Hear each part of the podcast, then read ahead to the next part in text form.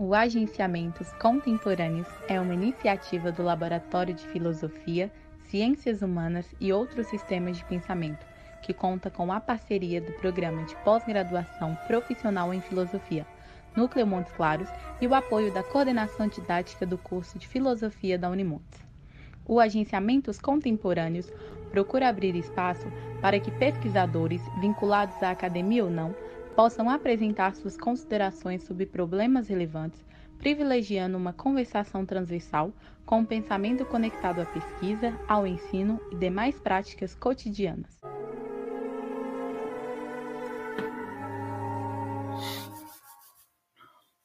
Boa noite, boa noite a todas, boa noite a todos.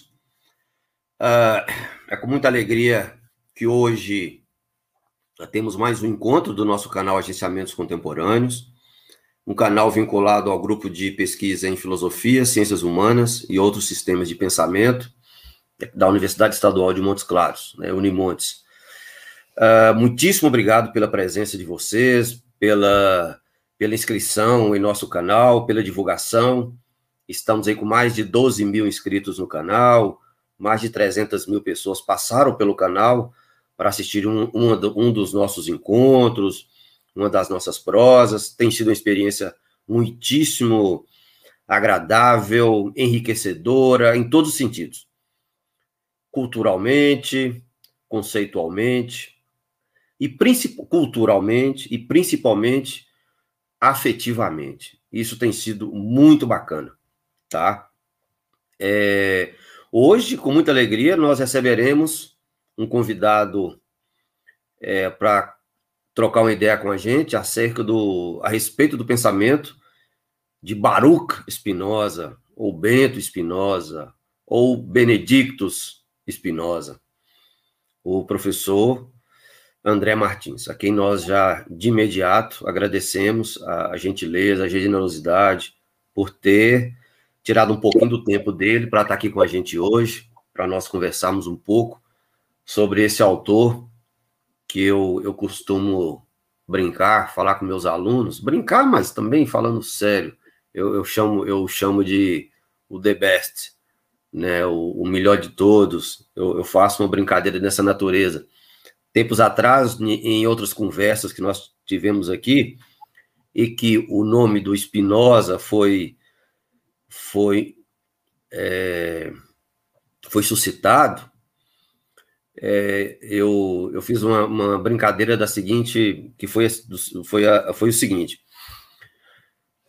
Pensando hipoteticamente, se te, te pedissem para escolher, se, se, me pedissem para escolher uh, qual autor e livro desse autor você deixaria na sua estante e outros todos nós levaríamos, ou, ou seria, seria confiscado, eu, sem sombra de dúvida, seria o autor seria Spinoza, com todo com todo o amor que eu tenho pelo Deleuze, pelo Foucault, por outros autores da literatura, mas para mim Spinoza ele é um ele é um ele é uma potência e, e, que por mais estudos que tenha sobre Spinoza ainda tem muito a nos dizer, principalmente em tempos atuais.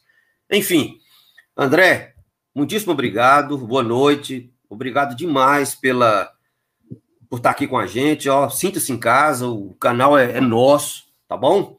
É, pedir para você se apresentar, falar um pouco do seu trabalho, da sua atividade, das suas pesquisas, e depois sinta-se à vontade para tocar o barco e falar sobre o tema que você nos sugeriu, tá bom? Novamente, boa noite e muito obrigado.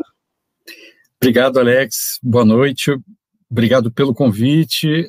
É um prazer, uma honra estar aqui no Agenciamentos Contemporâneos e para falar sobre o sobre Spinoza e digamos assim sobre o meu Spinoza, né? Que eu vou apresentar para vocês é, é, a minha leitura autoral, né? Pessoal, fruto de décadas de, de, pesquisa, né? Então, a seu pedido e eu assisti também né, em outros outros é, programas, né, outras entrevistas, enfim, outras palestras do, do canal, vou falar um pouquinho do meu percurso. E, mas então. André, Oi. Me desculpe te interromper, por favor. É porque eu esqueci, mas é, é, eu, eu, sempre gosto de, de, de, de fazer isso quando isso ocorre é porque várias pessoas acabam mandando e-mail, mensagem para mim, sugerindo nomes e tal.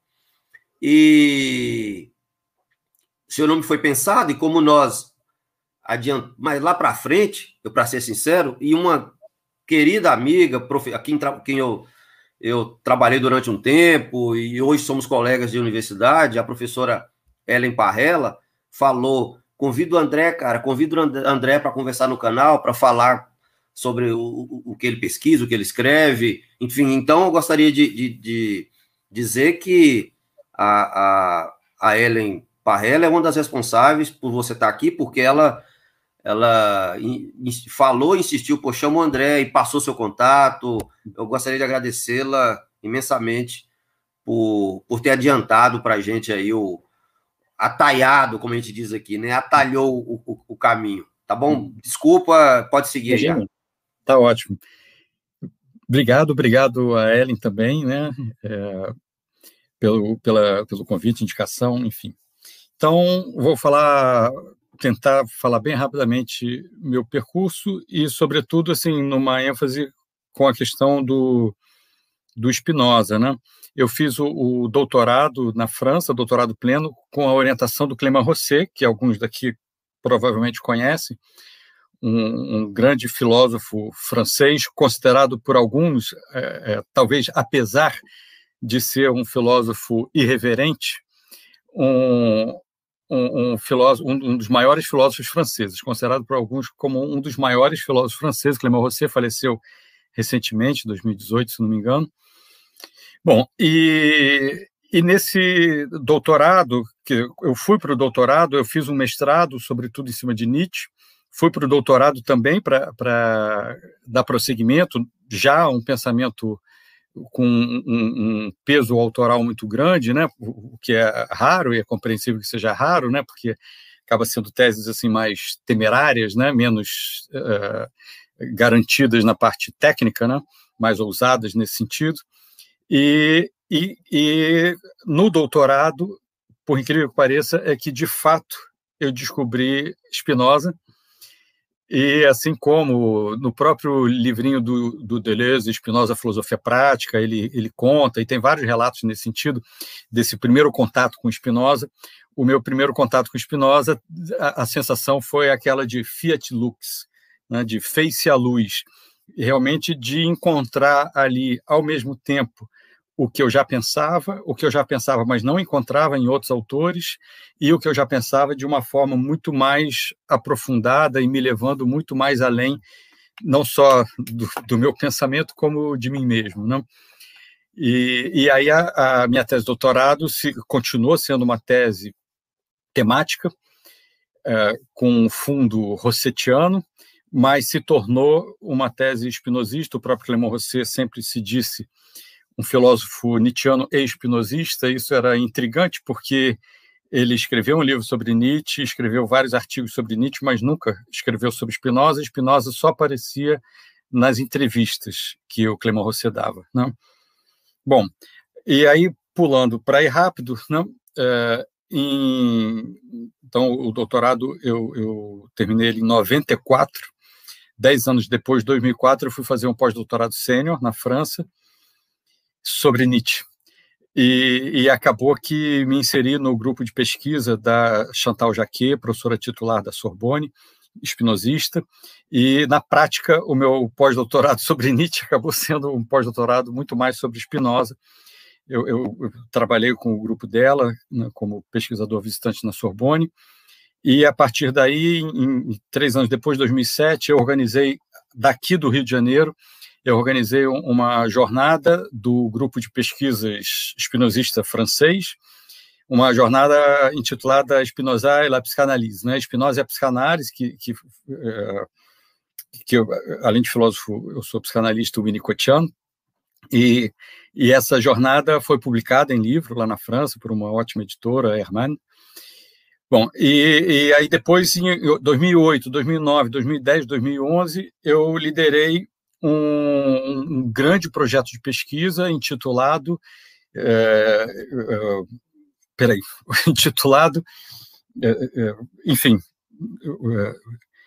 Crises e anátemas da modernidade filosófica. Spinoza e Nietzsche como sismos na metafísica da subjetividade. Bom, só explicar esse título já é uma palestra, né? Hoje eu vou me propus a falar de Spinoza, mas foi ótimo esse esse projeto, foi um CAPS Cofecube e de, de quatro anos envolvendo a UFRJ, a, a, a USP, em particular com a, a Scarlett Martin e a Marilena Chauí, né? Nietzsche Spinoza, e a Unicamp, em particular com o Oswaldo Jacóia Júnior, envolvendo três universidades francesas, né? Paris 10, Nanterre, Reims e Amiens. Durante esses quatro anos eu fui professor visitante em Reims e Amiens, dei aula para a graduação de filosofia lá para os alunos franceses, enfim, e, e, e a partir, portanto, sobretudo desse período, eu comecei a desenvolver uma, uma interpretação, uma leitura de Spinoza focada na questão da imaginação. Então, em 2008 foi a minha primeira palestra sobre o tema e agora, em 2018, dez anos depois, publiquei um artigo numa, num livro francês é, sobre a imaginação. Enfim, é, bom, e, e continuo né, desenvolvendo e aprofundando esse tema que eu portanto, né, quero compartilhar com vocês. Então, ok, agora mudando o canal, quer dizer, claro que é uma continuidade, mas mudando e indo diretamente para o que eu pensei, né, que eu propus como, como palestra, como tema. Então, é, Spinoza e a força transformadora da imaginação. Spinoza, todo mundo sabe, né, tem aquela, aquela frase, ok, que pode se interpretar de mil maneiras, de considerar a imaginação como uma virtude. Virtude em Spinoza vem do latim vis, que significa força. Né? Então, a imaginação como força. E não é só isso. Né? É um autor que eu admiro e que, às vezes, é, é considerado menos conceitual, e eu acho que é uma injustiça absurda, que é o Pierre Macherey, ele também dava essa ênfase, aí eu diria já né, assumindo esse aspecto, essa ênfase uh, que está no texto de Spinoza, essa ênfase à imaginação na obra de Spinoza. Pierre Macherey ele tem uma frase justamente dizendo que Spinoza é o grande autor da imaginação e que a imaginação é o grande tema de Spinoza. Hum? Inclusive me correspondi por e-mail com ele, enfim. É, há outros autores também que, que pensam cada um ao seu modo, né? O, franceses também, enfim, a questão da imaginação, o Pascal Severac, professor de Paris 12, o Lourenço Vintiguera, que trabalha com a questão da arte e com a semiótica de, de Peirce em relação com, com Spinoza, uh, o Laurent Bove, que trabalha a questão da imaginação em Spinoza relacionada à questão política. É.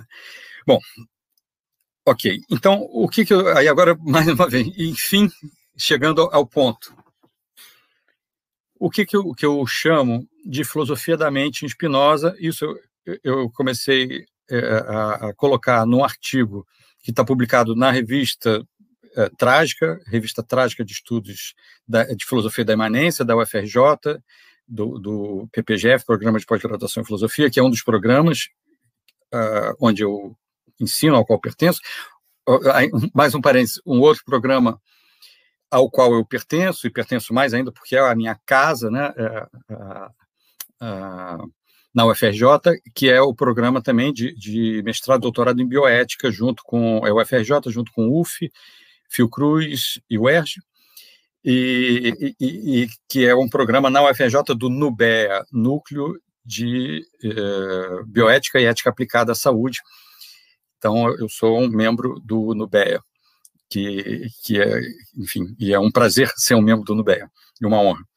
Bom, é, então, nesse artigo da Trágica, né, eu, eu sou editor-chefe né, dessa revista já há um, bons anos, eu, eu apresentei um, uma primeira versão, digamos, disso que eu estou chamando de filosofia da mente em Spinoza que se baseia na interpretação que eu faço, na leitura que eu faço do TIE, do Tratado da Reforma do Intelecto, de Spinoza. Spinoza, ele próprio apresenta o TIE como, eh, diz ele, o meu método, em um contraponto explícito ao discurso do método de Descartes. Hum. E, e ao dizer que é o método dele, ele ainda diz é, que é o método necessário para a leitura de escreve Spinoza, da minha filosofia. Entenda-se da ética. Né? Quer dizer, então, Tratado da Reforma do Intelecto, mesmo tendo sido um livro que ele próprio não concluiu, ele parou a redação antes de fechar o livro, é, ele próprio apresentou como uma introdução e, reflito, é, repito, sublinho, necessária, uma introdução necessária à compreensão da ética.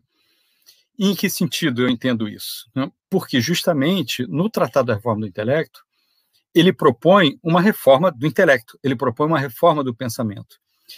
E, é, em termos assim, bem precisos, é nesse livro que ele apresenta o, o, o que, que é essa reforma e por que, que ela é tão importante para a compreensão da ética. E por que, que é um, ele chama de um método. Né? E aí, justamente, o, o, o que eu quero compartilhar aqui com vocês é que, para mim, fica muito claro que a, o TIE, a TIE é a sigla em latim, né? Tractatus de Intellectus Emendatione. Tratado da Emenda do Intelecto, eu prefiro falar Tratado da Reforma do Intelecto, hum, mas tratar da Emenda do Intelecto, claro, é o mais literal e, evidentemente, está certo. Mas o, o, por quê? Porque uh, é como se fosse, e por isso que eu chamo de uma filosofia da mente, é como se fosse um, uma metafilosofia, no entanto, fundamental. Por que fundamental?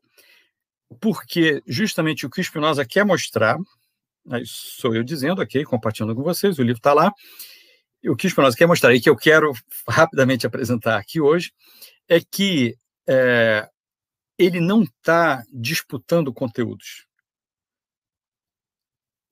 ele, o que mais interessa a ele é exatamente o como funciona o pensamento e como pensar. Porque o, conteúdo, num certo sentido, vai decorrer disso. Ou, pelo menos, o conteúdo, se a gente puder chamar assim, ele, ele depende, ele é dependente da forma de pensar. Em outras palavras, não adianta pegar um conteúdo da diferença né, um conteúdo, enfim, da imanência, e você ter uma relação de pensamento, uma relação psíquica com esse conteúdo, uma relação que não seja da imanência. Em outras palavras, tomara que fique claro, enfim, né? É, é, a imanência não está no conteúdo. Né? A imanência está na imanência. E na imanência, como diz Spinoza, as ideias não são como figuras num quadro. As ideias não são coisas, não são entes. A, a ideia, segundo Spinoza, é, é o processo do pensamento. Então, não existe uma ideia como unidade. Ideia significa pensar em processo, é dinâmico. Então, justamente, a imanência está no pensar, e não numa ideia, no sentido de uma ideia pronta, que defende a imanência ou que é, descreve o mundo de maneira imanente.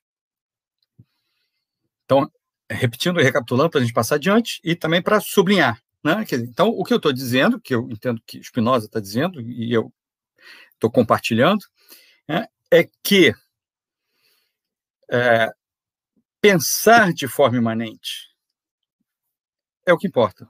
Acabou, tipo, acabou, encerrou a palestra, né? Ok. É, tá. Aí, justamente, um conteúdo que vá no sentido contrário a esse, provavelmente vai ser um obstáculo para esse pensamento. Ok.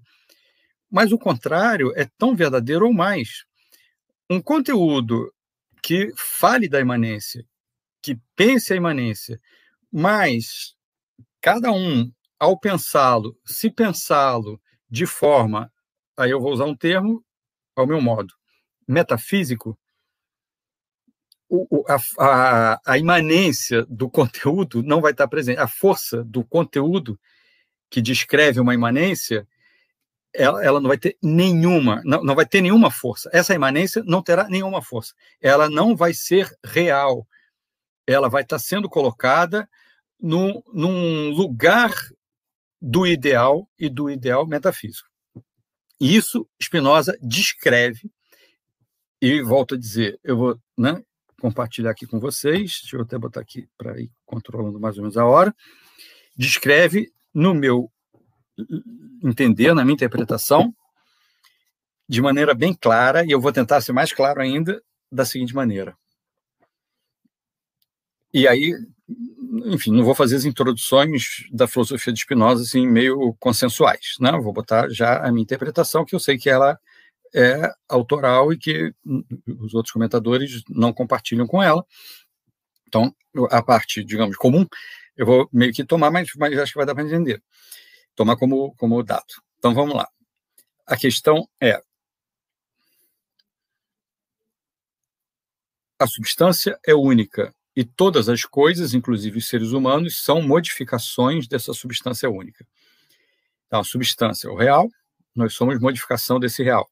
A substância, é, é, é ele está falando justamente que não existem duas réis, como propôs Descartes, e como toda a, a história da filosofia em geral, entenda-se, metafísica, propõe, duas substâncias, por exemplo, em Descartes, uma res cogitans, pensante, e uma res, uma coisa extensa, extensão, enfim, materialidade, corporeidade. Ele vai dizer que, sim, o que a gente percebe como res constans e res extensa são, na verdade, dois atributos de uma substância só, de uma res só.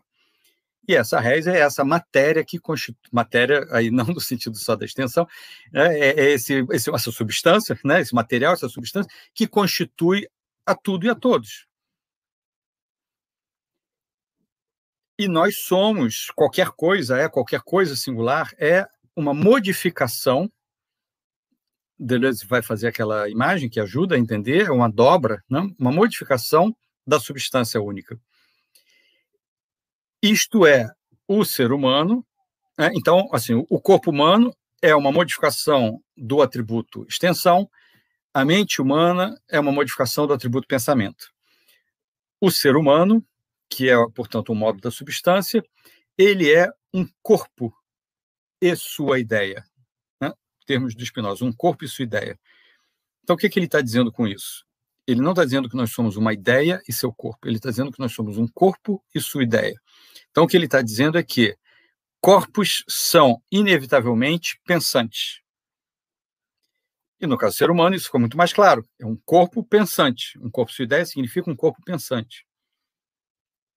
Ou seja, a ideia que esse corpo pensante é, é a ideia do corpo. Por isso que, às vezes, para tentar facilitar a compreensão, eu boto hífen. É a ideia do corpo. Então, nós somos um corpo e sua ideia, isto é, essa ideia é a ideia do corpo. Não existe o corpo da ideia. É a ideia do corpo. Ou seja, ontologicamente falando, esses dois atributos, extensão e pensamento, eles existem da seguinte maneira: a extensão e seu pensamento. Ou seja, é uma extensão que não é uma matéria inerte, como supusera Aristóteles, por exemplo.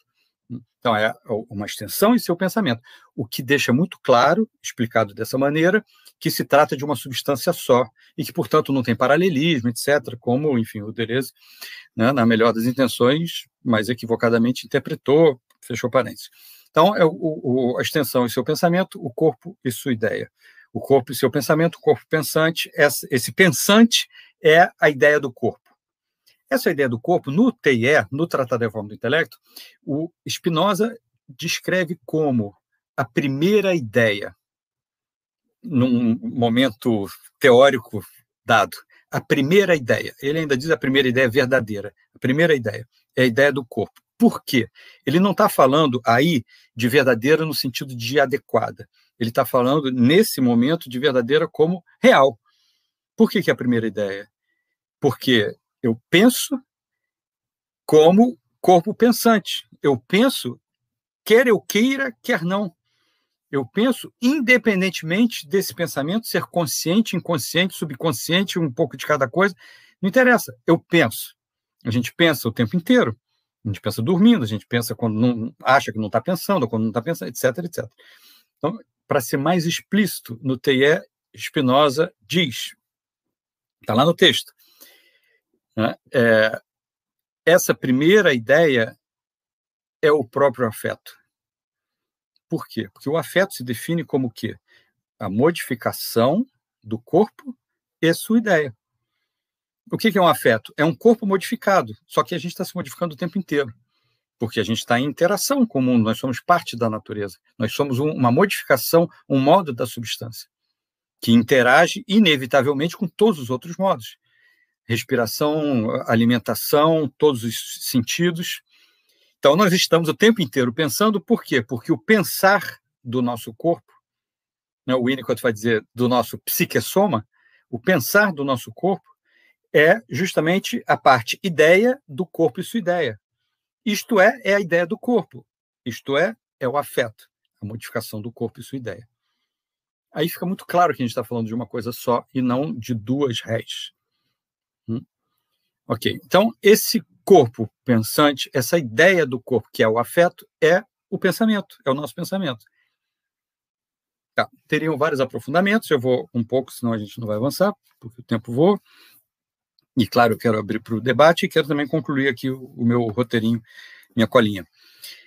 Bom, essa ideia do corpo é justamente o que a gente pensa, quer queira, quer não. Tem um outro detalhe também que fica claro, que a ideia do corpo é a ideia de um corpo marcado. Não, né? não é uma ideia pura, não é um, um, a mente num sentido abstrato. Não, é no momento existente atual, real, que é o único que existe. Então, essa ideia do corpo, o ser humano, aí tá, tem toda a questão dos outros seres e tal, da ciência, etc. O ser humano tem a capacidade, não é a faculdade, é a, a, a capacidade intrínseca, não é algo que ele lança a mão, é algo que o ser humano tem, de pensar sobre a ideia do corpo, a respeito da ideia do corpo. Isto é, de ter ideias, entendendo que ideia não é ideia, entidade, coisa, é, pensamento. Então, a ideia da ideia do corpo. E por aí vai. Ele pode tomar essa outra ideia como seu objeto. Então, fica a ideia da ideia da ideia do corpo. A ideia da ideia da ideia da ideia do corpo. Então, a gente pode atingir altos níveis de abstração, ou seja, aí mais uma vez fica claro que não tem paralelismo, não é que a cada ideia vai corresponder a alguma coisa no corpo, é que a mente, que, que é a mente ideia do nosso corpo, ela tem essa capacidade de tomar suas próprias ideias, seus próprios pensamentos como objeto. Então, isso entra numa abstração sem que se saia do, do, do da substância única, que é extensão. Mas a gente está no atributo pensamento que não é, que é o pensamento da extensão, que não está separado da extensão. Ok. Então, esse pensamento reflexivo, e aí eu vou tentar correr, porque dá vontade de, de desdobrar em tantas coisas, justamente dentro da, da, da minha pesquisa, enfim, mas que não daria tempo. Mas, mas eu queria pelo menos dar uma palhinha sobre cada um desses desdobramentos.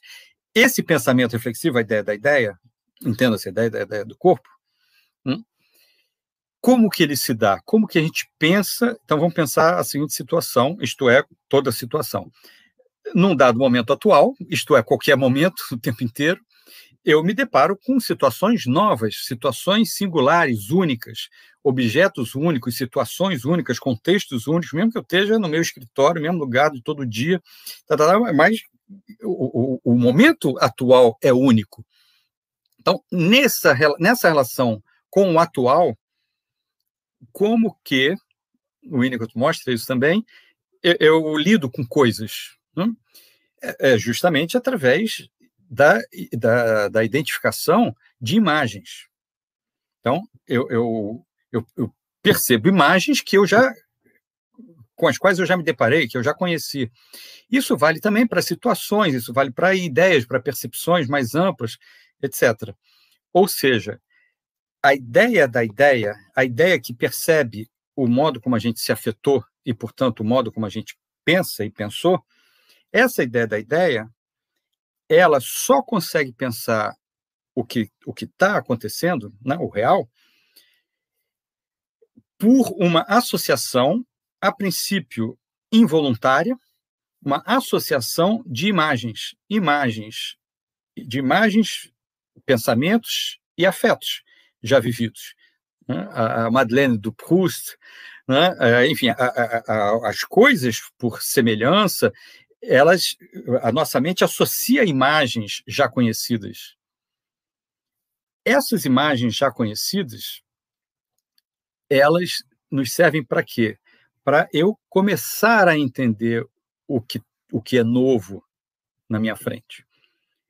E justamente a percepção do novo se dá porque aquilo que tem tantos pontos em comuns e tantas imagens e ideias e afetos a se associarem, não é nada disso que eu já vivi, é único nesse momento.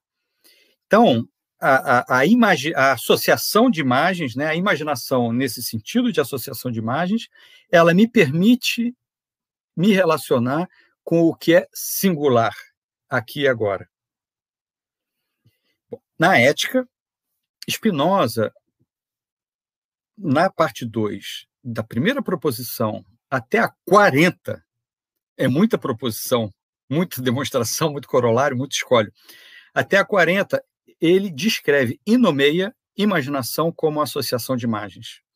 Até a 40, imaginação ainda não é apresentado como gênero de conhecimento, como primeiro gênero de conhecimento. É apresentado e nomeado como associação de imagens. Isso é fundamental. Por quê? Porque a gente vai acompanhando na ética Spinoza e vai entendendo, e se a gente tem essa, essa relação que ele retoma na ética sem desenvolver, porque já está desenvolvido no Tratado da Reforma do Intelecto. Né? Então, ainda mais se a gente tem essa filosofia da mente, esse funcionamento da ideia do corpo e da ideia da ideia, associação de imagens. E aí, portanto, diferença entre eh, ideia eh, fictícia, ideia verdadeira e ideia falsa. Isso no TIE. Bom, então, voltando para a ética, então, se a gente entende que imaginação é associação de imagens, e a gente entende, tanto no TE quanto na ética, que associar imagens é a única, única, não tem outra, única maneira de pensar. Eu penso porque eu associo imagens. Seja para, ao associar imagens, sentir e compreender e me relacionar com o que é único e singular nesse momento, seja para, por medo da novidade atual, por medo do que é novo e, portanto, sobre o que eu não tenho controle, associar imagens para trazer o familiar, o já conhecido, e impor imaginariamente, por sobre o atual, o que eu já conheço. Então, esse é o nosso primeiro ponto crucial. Spinoza está falando de, de imaginação, primeiro, no sentido que a gente pode chamar de técnico, associação de imagens. Segundo, ele está falando de imaginação, né, ou seja, de associação de imagens, com dois usos, mas que não são usos voluntários. Duas formas que a nossa mente funciona, como ela pensa uma é associando imagens para perceber, conceber, sentir, vivenciar o mundo como singular, o aqui e agora como novo, e, portanto, justamente como diz Spinoza, uma ideia não é uma percepção passiva. Uma ideia é sempre uma concepção, por quê? Porque é a minha maneira de compreender, de viver e de sentir aquilo.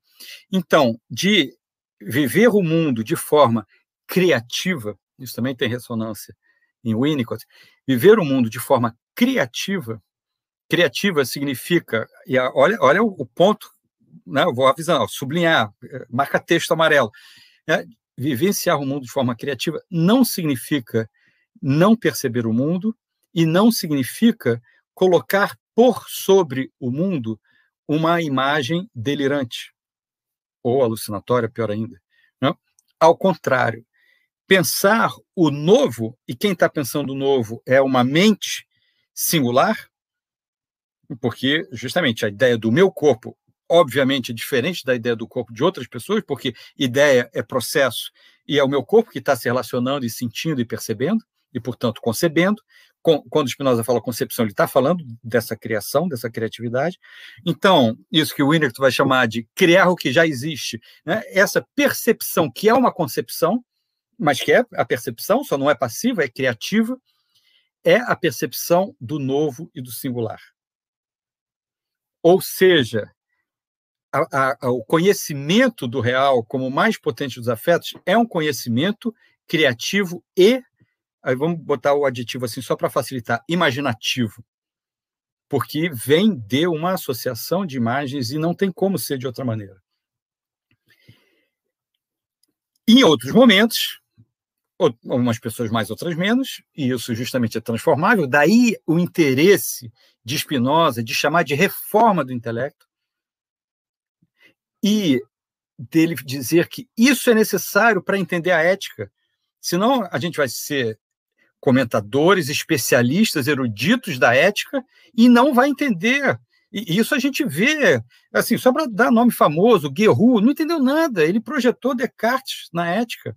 Por que, que o Guerru escreveu um livro inteiro gigante sobre a parte 1, sobre a parte 2 e já não conseguiu sobre a 3, que é sobre os afetos? Ué, porque o cartesianismo dele não, percebe, não, não, não permitia entender a questão dos afetos. Muito menos a parte 4 e muito menos a 5, que um monte de colega meu, intérprete né, no Brasil e na França, de, de, de Spinoza, né, eruditos, especialistas de Spinoza e da ética, não conseguem falar do livro 5. Aí ficam falando, não, ele ficou místico. Não, como assim? É a parte. Eh, eh, Spinoza estava certo em relação ao próprio trabalho dele. É a parte principal, mas você só vai entender se você fizer a reforma do intelecto lá da, do TIE. Senão, de fato, você vai parar na parte 2.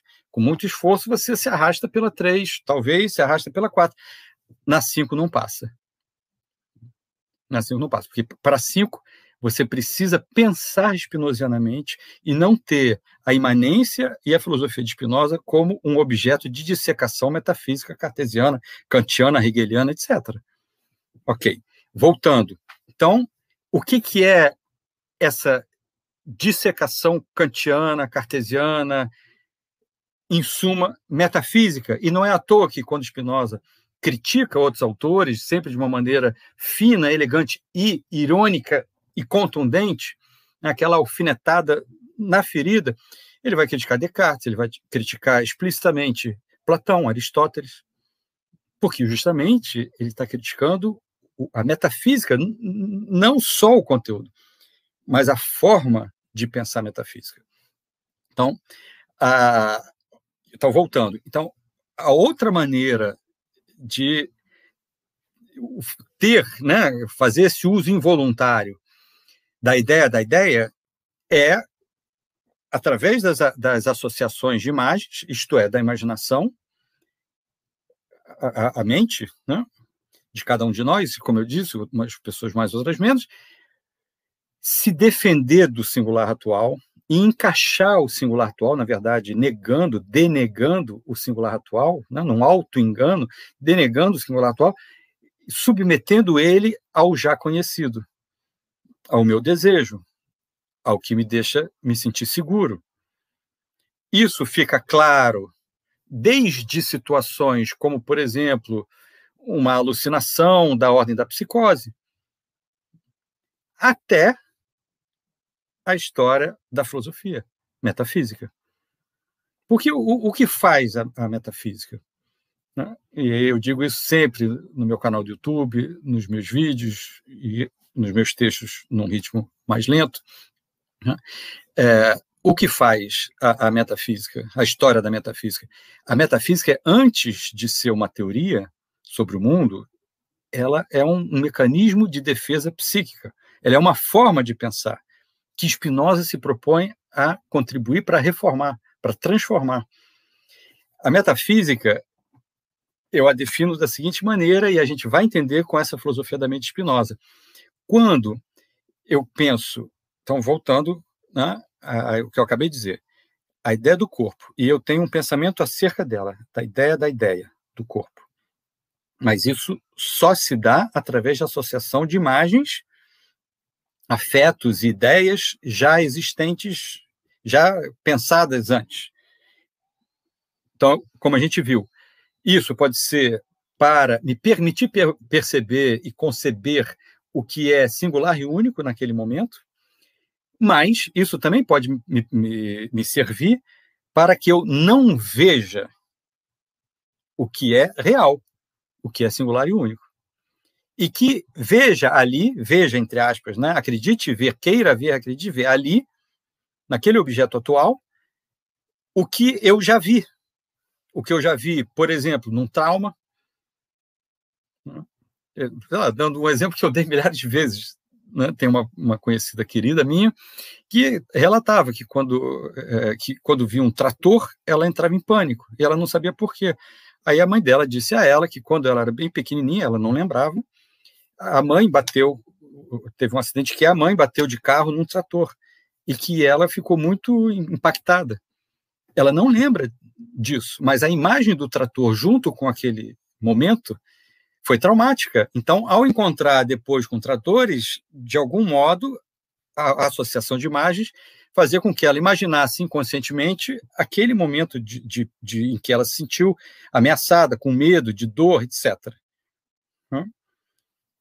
Esse mecanismo é o mesmo mecanismo da filosofia metafísica, que, que vai dizer justamente o quê? Existe um real sensível, do mundo sensível.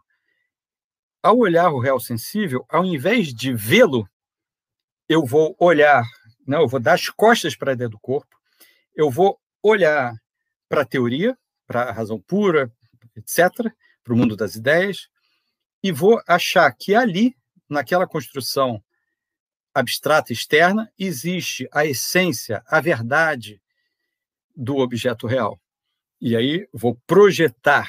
Né? Então, enquanto, é, digamos, essa minha amiga querida projetou né, uma vivência afetiva, outras pessoas projetam preconceitos, outras pessoas projetam, enfim, né, imagens. A metafísica projeta um mundo ideal que não existe, a não ser como criação psíquica para se defender do mundo real.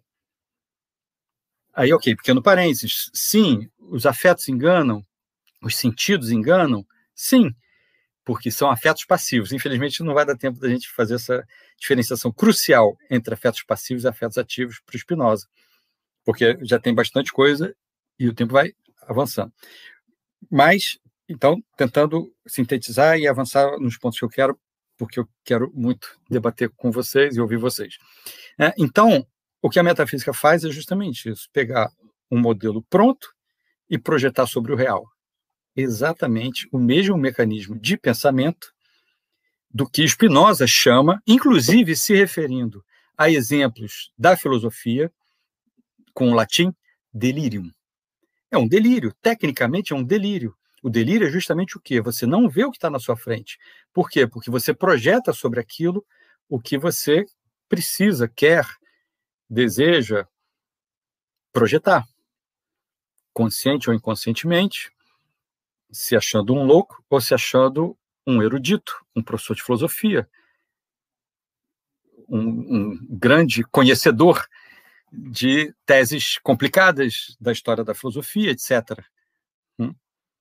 Ou, enfim, né, simplesmente uma pessoa no dia a dia que se defende. Né? A defesa está preservando a gente de situações ameaçadoras, etc, etc. O problema diz Spinoza, é que tudo isso, e a gente vai entrando no nosso tema, tudo isso é da ordem da ficção. E o que, que, o que, em que consiste uma ideia falsa, diz Spinoza no TE? Porque a, a, a falsidade não existe em si mesmo, não existe uma, uma positividade do falso. Nada é falso em si. Seria uma contradição nos termos, ok, que toda a história da metafísica diz né, fala essa bobagem. Não? Evidentemente não existe. O falso está no, no, no procedimento da mente, consciente ou não, de é, atribuir, de projetar, de aderir a uma ideia fictícia como se ela fosse verdadeira. Que é exatamente, exatamente o que a história da filosofia faz. Pegar um modelo ideal que foi concebido simplesmente porque a pessoa física de Kant, Platão, Kant fica evidente, né? não consegue lidar com as emoções, com o mundo real, com a vida. Então, pensa imaginariamente, por associações de imagens, sim, mas projeta isso que ele formulou no mundo fantasioso da mente dele, no mundo real, por sobre o mundo real. E ao invés de ver o real, né, como diz Clément Rosset, olha para o duplo. O problema do duplo, diz Rosset, não é que você duplica a realidade e, e simplesmente gostaria que fosse de outro jeito. Não, é pior do que isso.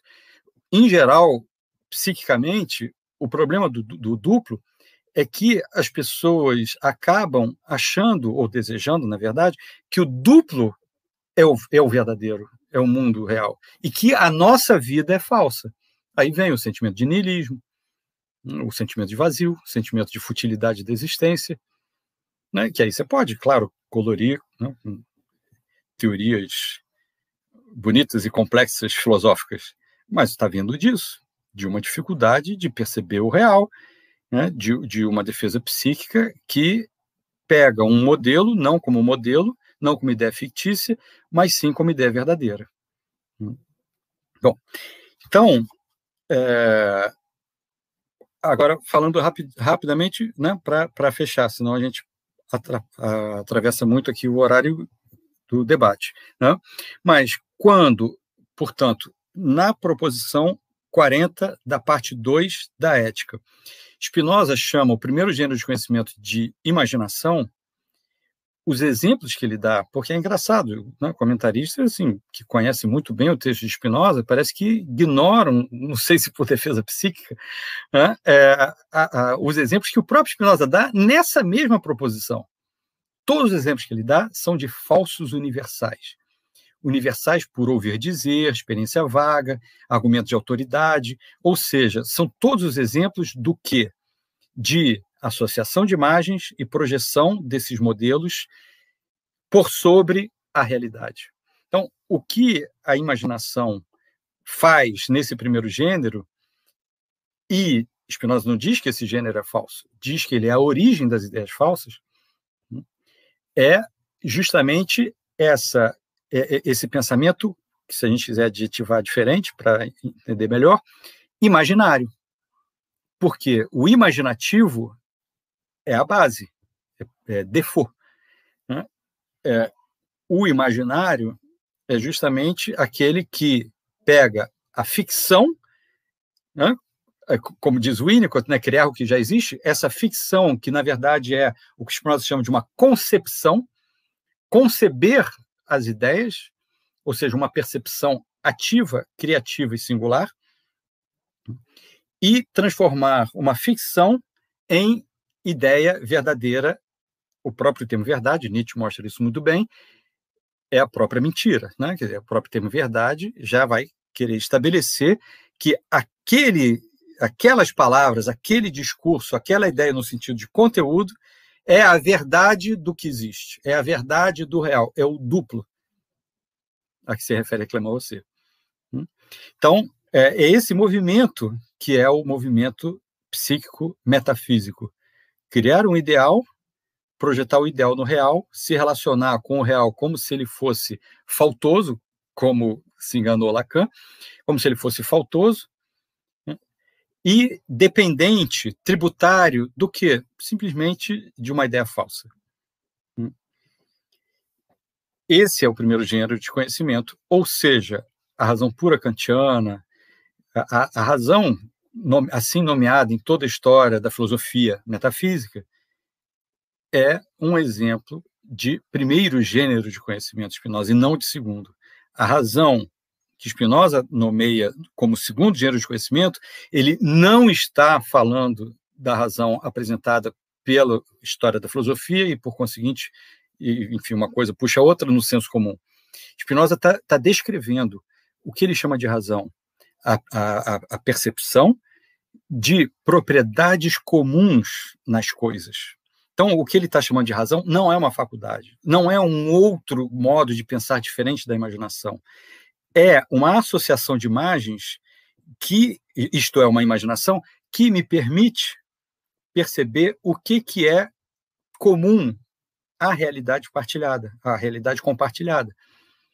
Então, a gente vê isso observando uma criança crescendo e que começa a ver que existem regularidades, começa a, a perceber né, as tais das leis, né, sem esse nome, sem serem formuladas matematicamente, que é só uma, um, um, dos modos de formulá-las e de percebê-las em, em, diferentes culturas.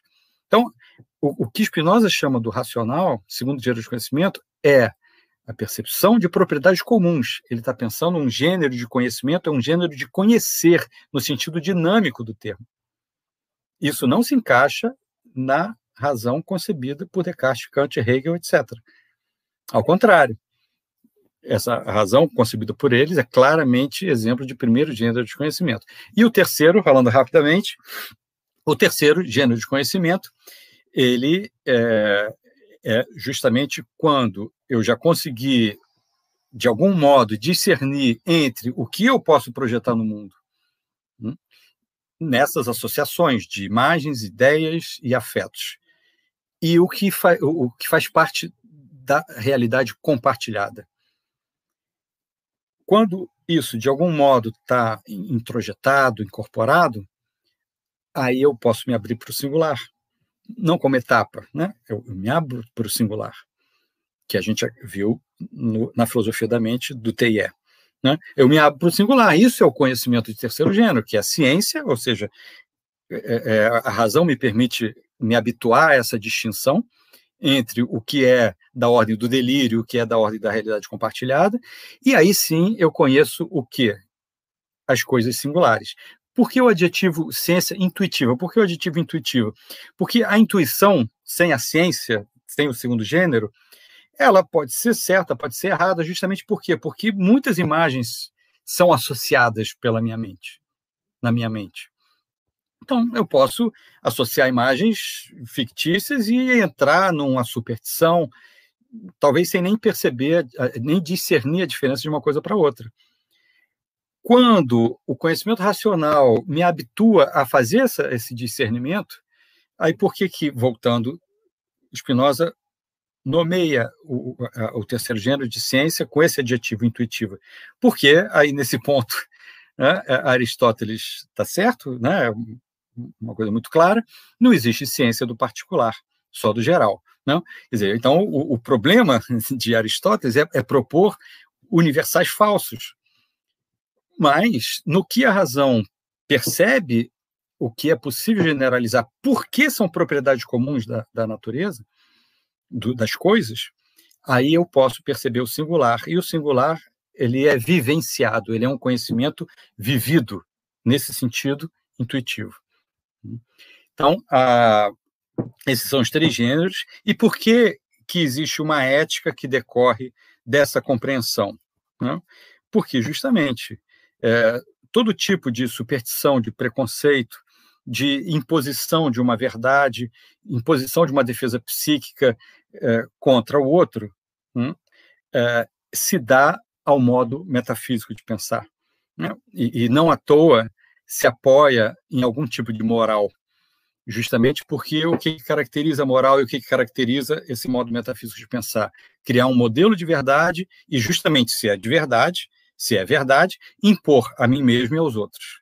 Né? Então, este malefício que a moral faz, ele é completamente antiético. A moral é antiética, por mais que no seu conteúdo, em diversas situações, possa quase que por acaso coincidir. Né? É, então, a, é, essa abertura para o real, para o singular, ela traz essa ética do que? Do respeito à diferença, do respeito à singularidade de cada um. Né? Então, enfim, finalmente, né, a gente poderia.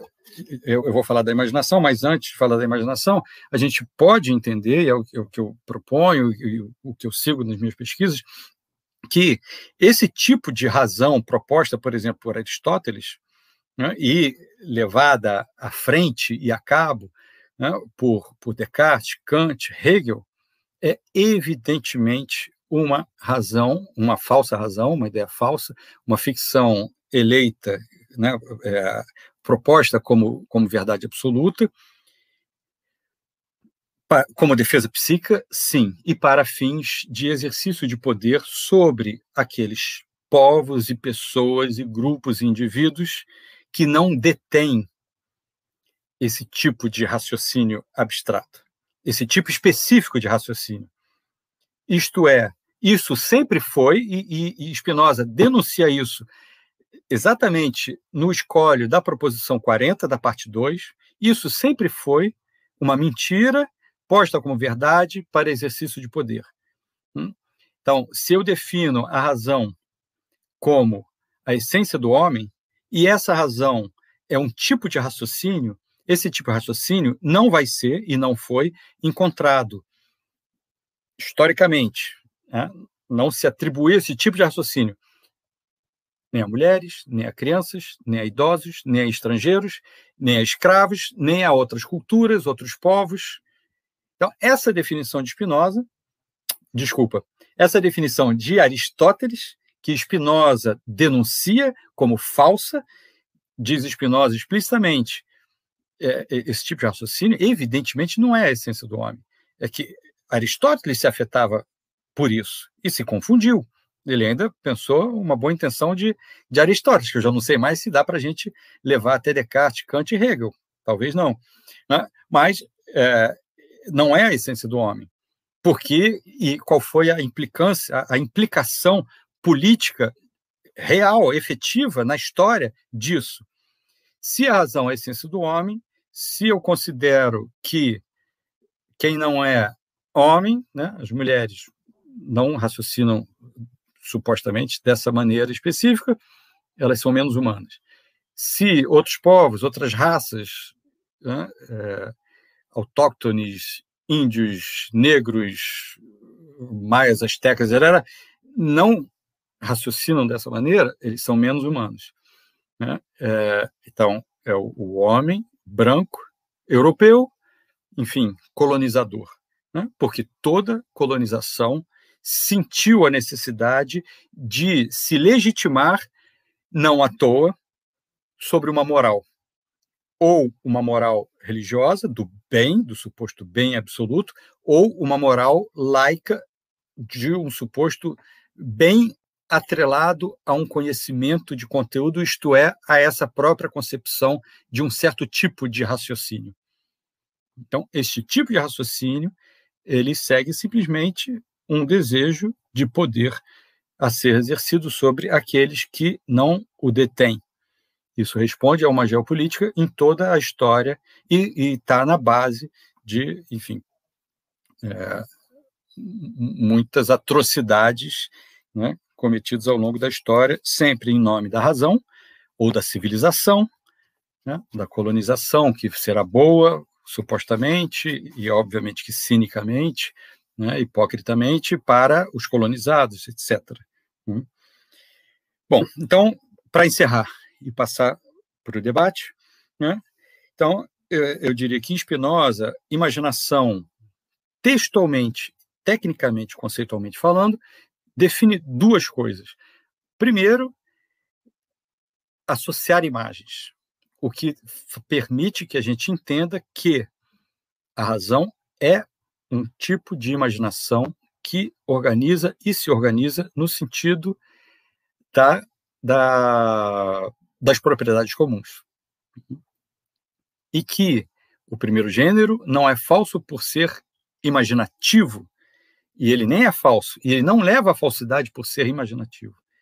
Né? Ele, ele é uma fonte de erro, por ser imaginário, ele é uma fonte de erro quando a ideia da ideia se dissocia da ideia do corpo para, ao invés de entender o afeto da ideia do corpo, julga e absolve ou condena, tanto faz, a ideia do corpo a partir de um parâmetro metafísico estabelecido imaginariamente por defesa psíquica, por desejo de exercício e defesa de privilégio e poder, do tal do modelo abstrato, erigido como verdade do mundo real. Do mundo real, que é o único mundo que existe, o mundo sensível. Então, do mesmo modo, se a gente pensar né, uma questão que o próprio Spinoza diretamente não pensou, se a gente pensar a imaginação no sentido da arte, isso encontra também, por exemplo, o, o, o que Nietzsche desenvolveu, né, que uma coisa é a arte como embelezamento do real, né, como algo que vai, digamos, potencializar a minha experiência estética no sentido de sensória da vida. Né? Spinoza durante a ética inteira, valoriza a experiência. Todos sabemos, por experiência, o que é a eternidade. Todos. Não interessa se é o, o, o vulgo, o sábio, o culto, o inculto. Todos sabemos por experiência o que é a eternidade. O que é eternidade espinosa? É justamente este fato ontológico e constitutivo de nós sermos modo da substância, parte da natureza, é a, é a vivência disso. A eternidade é uma vivência, uma experiência. Né? Nós, a, a nossa vida é uma singularização da vida como um todo. A nossa potência é uma expressão singular e única da potência da própria vida, da própria substância. Hum? Mas a gente pode também né, é, pensar a própria arte também como fuga né, como fuga, como a, a, lenitivo, né, que é como uma palavra bonita, né, assim, um analgésico, um anestésico, né, é, isso é a palavra que, em geral, se usa na tradução do Nascimento da Tragédia de Nietzsche. Né? Essa mesma diferenciação desse, dessa imaginação como ficção criativa, ou, bom, primeiro, como associação de imagens, isso é a base, isso é, é sinônimo de pensar. Né? É, e, e, em seguida, essa distinção da imaginação como criativa, né? ou né, como fuga, denegação, como olhar para outro lado, virar as costas para a ideia do corpo? Ela também nos informa a respeito da diferença entre escolha, que a gente está fazendo o tempo inteiro, e a ilusão do livre-arbítrio, porque o arbítrio nunca é livre, no sentido que se deu ao termo, seja nas doutrinas religiosas, seja na, na filosofia, né, que seria justamente o que? Pensar a partir, Kant foi perfeito na descrição delirante dele, de um sujeito transcendental, um sujeito do conhecimento, pensar a partir desse abstrato que nós não somos, destrinchando com os termos de Spinoza, pensar a partir de uma ideia da ideia, mas a ideia da ideia é sempre a ideia da ideia do corpo. E o que nós somos é a ideia do corpo, isto é, o corpo e sua ideia. Bom, então eu paro por aqui para abrir para o debate, agradecendo a ocasião de compartilhar meu pensamento e minha interpretação de Spinoza. André, muitíssimo obrigado pela sua exposição, é, além de além de absolutamente bem fundamentada, muito bonita. Agradecemos demais. E tivemos uma série, temos aqui uma série de, de questões, de perguntas. Já vou dizer que não faremos todas, né? Porque uhum. já estamos chegando a, a quase nove horas, do, do, né? Uma hora e uma hora e quarenta do nosso encontro. Mas na medida do possível, vamos repassar algumas para você, tá? Uhum. Ótimo. É, Vamos começar aqui com uma sonhografias. Pergunta o seguinte: Professor André, confinados estamos, poderíamos falar, poderia falar rapidamente da clausura como método para a criação espinosa? Ele era um ser solitário? Tá. E aí Obrigado. ele, só para terminar. Opa, vamos lá. Possuía poucas posses e criou uma ética na clausura de seu pequeno lar-corpo. Como criarmos uh, superação nesses corpos entristecidos na atual clausura política e social? É, Marina, da Universidade ah. Federal do Rio Grande do Sul. Obrigado, Marina. Ok, obrigado, Alex, obrigado, Marina. Então, Marina, vou, vou tentar responder rápido até para dar tempo de abarcar outras questões. Esse é um ponto bastante debatido entre os comentadores de Spinoza, entre os intérpretes. Né? É, se, por um lado, sim, está certo, Spinoza tinha uma vida solitária, hum, e, e, uma vida, Deleuze, na, naquele, naquela introdução ao Spinoza Filosofia Prática, é linda aquela introdução onde ele, ele enfim, imagina né, e pensa a respeito da vida pessoal de Spinoza a partir de um, uma comparação com a terceira dissertação da genealogia da moral de Nietzsche. Hum, é, é um texto muito bonito, né? É, e sim, é, mas ao mesmo tempo, Spinoza ele era um, um, uma pessoa que gostava de teatro. Na biografia há, diversos indica, indícios, indicações de que ele próprio já fez teatro. Hum, é, tem várias indicações na própria ética também, onde ele fala da comida com um prazer gastronômico, né? É, na ética ele fala da, da, questão da relação sexual também. Dizer, então é, existem vários comentadores que se debruçam, né, sobre esses pequenos indícios assim da biografia de Spinoza e as várias fontes dessa biografia, mostrando que Spinoza, por mais que ele fosse, por um lado, solitário, e Deleuze tenta justamente mostrar que essa solidão, talvez até por identificação, né, Deleuze também era muito solitário, né, é, apesar de Deleuze ser casado, Spinoza não, mas a, a, essa, essa solidão de Spinoza por si só já era uma solidão, aparentemente, ao que tudo indica, intensa, viva, e como se não bastasse, os comentadores observam pela biografia que não era tão solitário assim, porque ele amava e frequentava os ambientes culturais de sua época. Tá? Então, eu digo isso para dizer, sim, né, a, a, a solidão ela pode ser fonte para a potência da vida, para se abrir para a vida, porque a vida ela está em nós. Né? Ok, vou comentar isso em relação também à pandemia que você pediu. Ao mesmo tempo, é muito importante a gente também não idealizar o coitado Spinoza, né? o, Jorge Luiz Borges escreveu um poema sobre Spinoza lindo, Machado de Assis escreveu um poema sobre Spinoza lindo também, e Einstein escreveu um poema sobre Spinoza também lindo. Os três poemas são lindos, e não digo que são falsos, mas os três tendem para essa idealização de Spinoza como uma espécie de santo do conhecimento.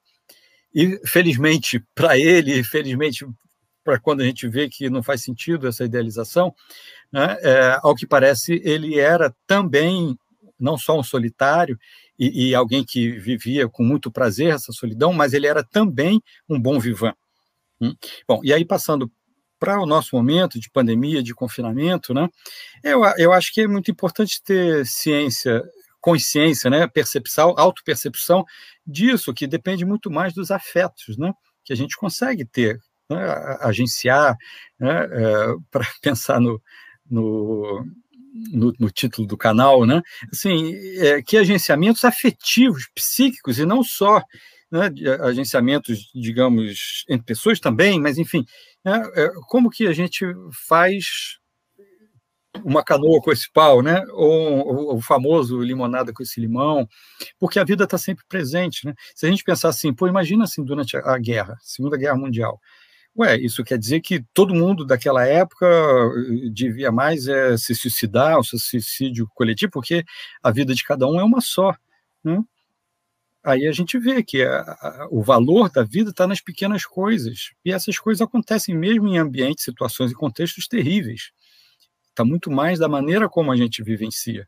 Né? Muito mais, diz Spinoza, do que selecionar encontros, o que suporia uma pretensão de um livre-arbítrio, de um controle, que certamente vai se reverter contra nós mesmos, muito mais do que isso, é ter essa abertura para o singular, de ver encantamento nas pequenas coisas da vida, mesmo em situações ou momentos ruins, né, inclusive políticos como o nosso atual. Tá bom, Marina? Enfim, não queria me estender muito, nem sei se me estendi ou não, mas vamos lá, Alex.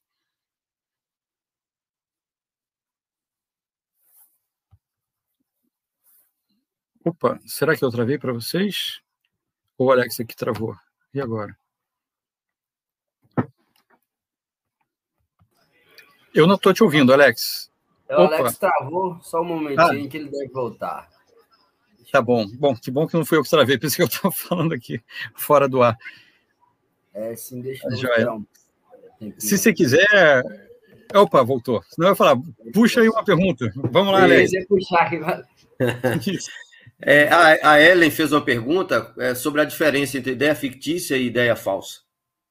Tá, ótimo. É, é, essa pergunta é bem técnica. Né? No TIE, Spinoza diz assim: é, a ideia verdadeira, a princípio, é a ideia adequada, ok. Aí, tá, eu até posso tentar resumir o que é a ideia adequada, mas primeiro para entender a diferença entre fictícia e falsa. A ideia verdadeira é a ideia adequada, ok. E a ideia fictícia? Aí diz Spinoza, a ideia fictícia não é verdadeira nem falsa. Hum? Por quê? Porque ela é só, que já é muita coisa, uma criação.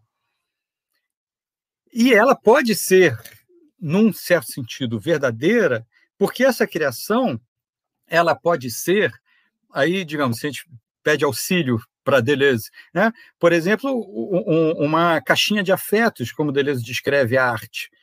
Né?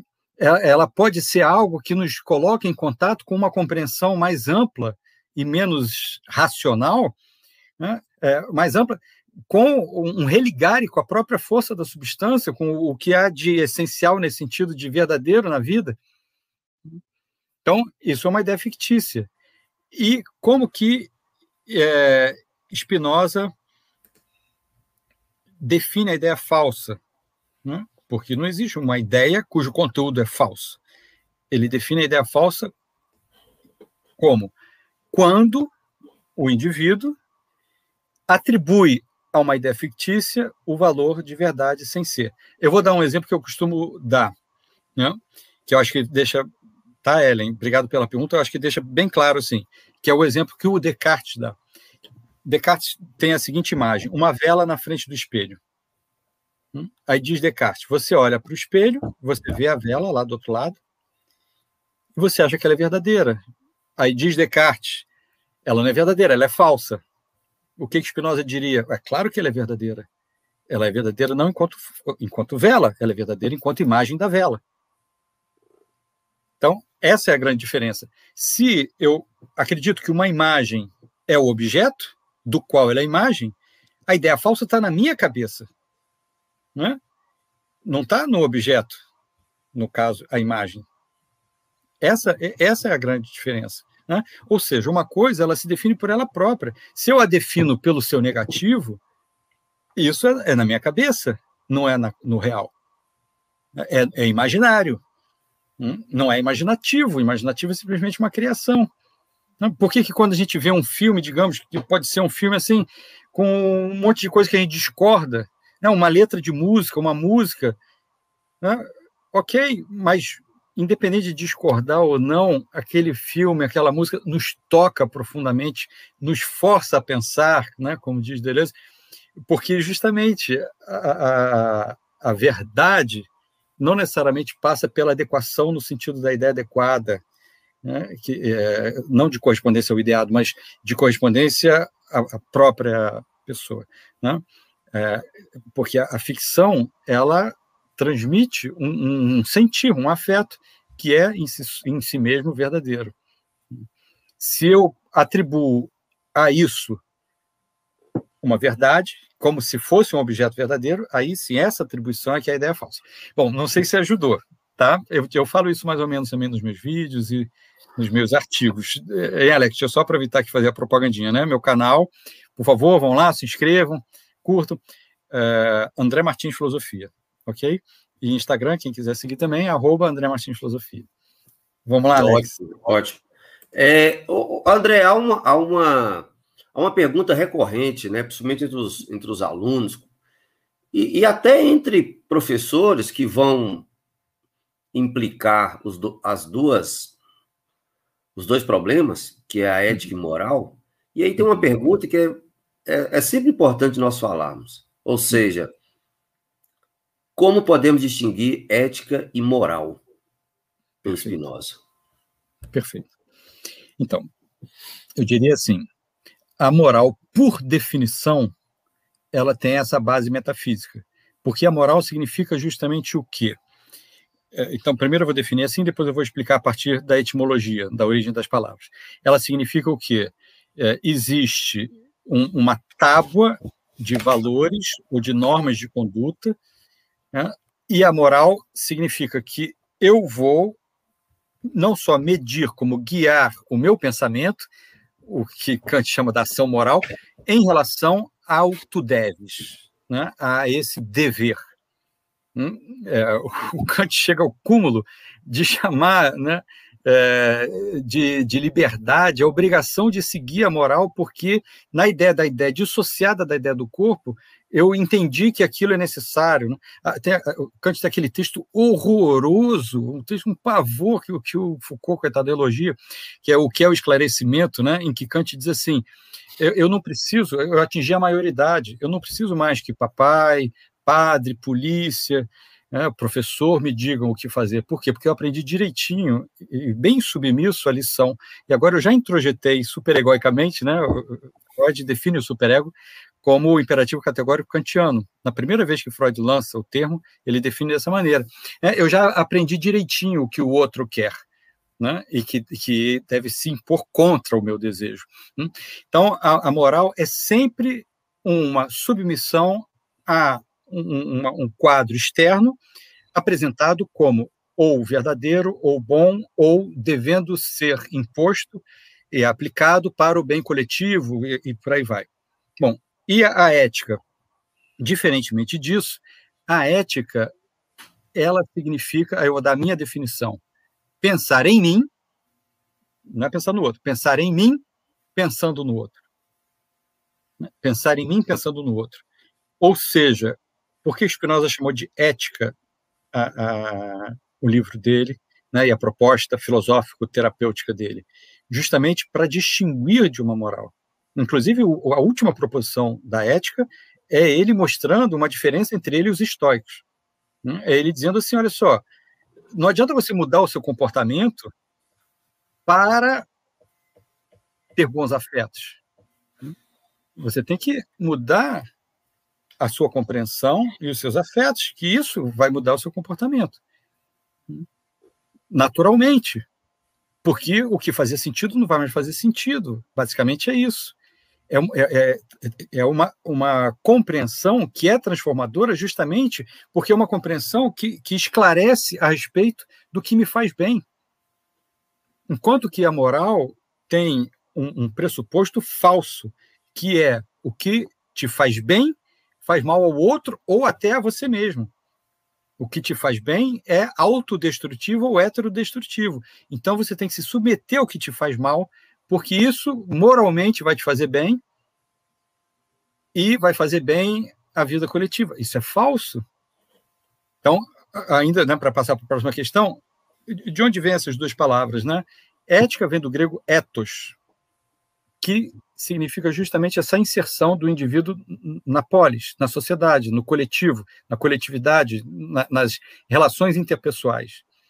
Então, o que é ético é pensar no indivíduo ao mesmo tempo em que se pensa nessas relações, em que se pensa no, no, no ambiente. Corresponde mais ou menos ao que o Winnicott, ou decorre do que o Winnicott chama de concern, concernimento. Enquanto que, quando o, o Império Romano invadiu a Grécia e fez tradução dos conceitos gregos para o latim, ethos foi traduzido por moros. Só que essa tradução trouxe o que? A cultura romana, que era uma cultura de legislação, de, de lei a ser seguida. E essa diferença, então, se estabeleceu. O que para os gregos era vivenciado como pensar em mim e no outro, né, porque é melhor para ambos, né, a partir dessa tradução latina, passou a ser seguir a regra porque é melhor para o coletivo, ainda que seja pior para você. Então, a, a, moral, ela funciona no modelo não do concernimento, isto é, de você se preocupar com o outro, porque é melhor para você se preocupar com o outro, né? ter um zelo pelo outro, mas sim no modelo da culpa. Né? É um modelo robesiano, né? diz Hobbes. É racional você ter escravos. Por quê? Porque senão você pode ser o escravo. Né? É, a, é a dialética do senhor do escravo hegeliano. Isso é moral. Mas isso não é ontológico. O que Spinoza vai mostrar, depois o Winnicott vai mostrar também, né, é justamente que isso é reativo, isso é secundário. É quando você se sente ameaçado, você se sente isolado e robesianamente ameaçado pelo outro que vai ser o teu predador, o homem o lobo do homem. Mas isso não é originário. Isso acontece de fato na natureza humana, como forma de defesa. Mas nem sempre a gente precisa se defender, e muito menos nesse nível, muito menos, aí vem, olha só o exemplo de ideia falsa, né? muito menos atribuir a isso uma, um, um caráter primário, constitutivo, ontológico. Aí você pega uma ideia que tem a sua validade secundária, né? e pega um efeito e rebate como se fosse a causa. Não é a causa, você está confundindo causa e efeito. Aí passa a ser ideia falsa. Ok, Alex, não sei se ajudou aí. Não. Bacana, obrigado. O... Encaminhando aí para os finalmente, o Luiz Serguilha, grande abraço, Luiz, nosso grande camarada. Abraço, Luiz. Ele pergunta o seguinte: André, a relação entre o conceito de imaginação de Spinoza e o conceito de imaginação em Hume Uhum. Então, Luiz, obrigado pela pergunta. Fico feliz de saber que você está aqui assistindo. Né? É, certamente a relação, eu não saberia propriamente aprofundar essa questão. No, no Rio de Janeiro, nem sei se ainda existe, tem um, um grupo de estudos é, riomianos, né, que coloca o E entre parênteses e fica humanos, né, com o E riomianos, que uma vez, até muitos anos atrás, me convidou para dar uma palestra, né, para falar um pouco da diferença da questão dos afetos, né, para Spinoza e para Hume. E, enfim, é, eu não saberia aprofundar e nem vou me arriscar sem, sem rever Hume, tá, Luiz?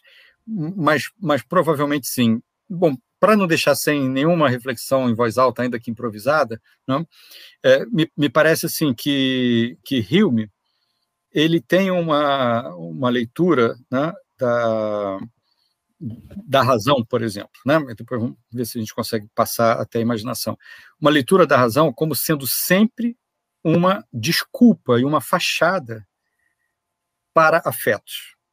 Hum? Então, nesse sentido, eu acho Hume muito próximo de Nietzsche, quando Nietzsche pensa justamente que né, a verdade, a razão socrática, são claramente, né, e que eu analisei a partir de Spinoza também, claramente é, desculpas esfarrapadas, construções para exercício de poder.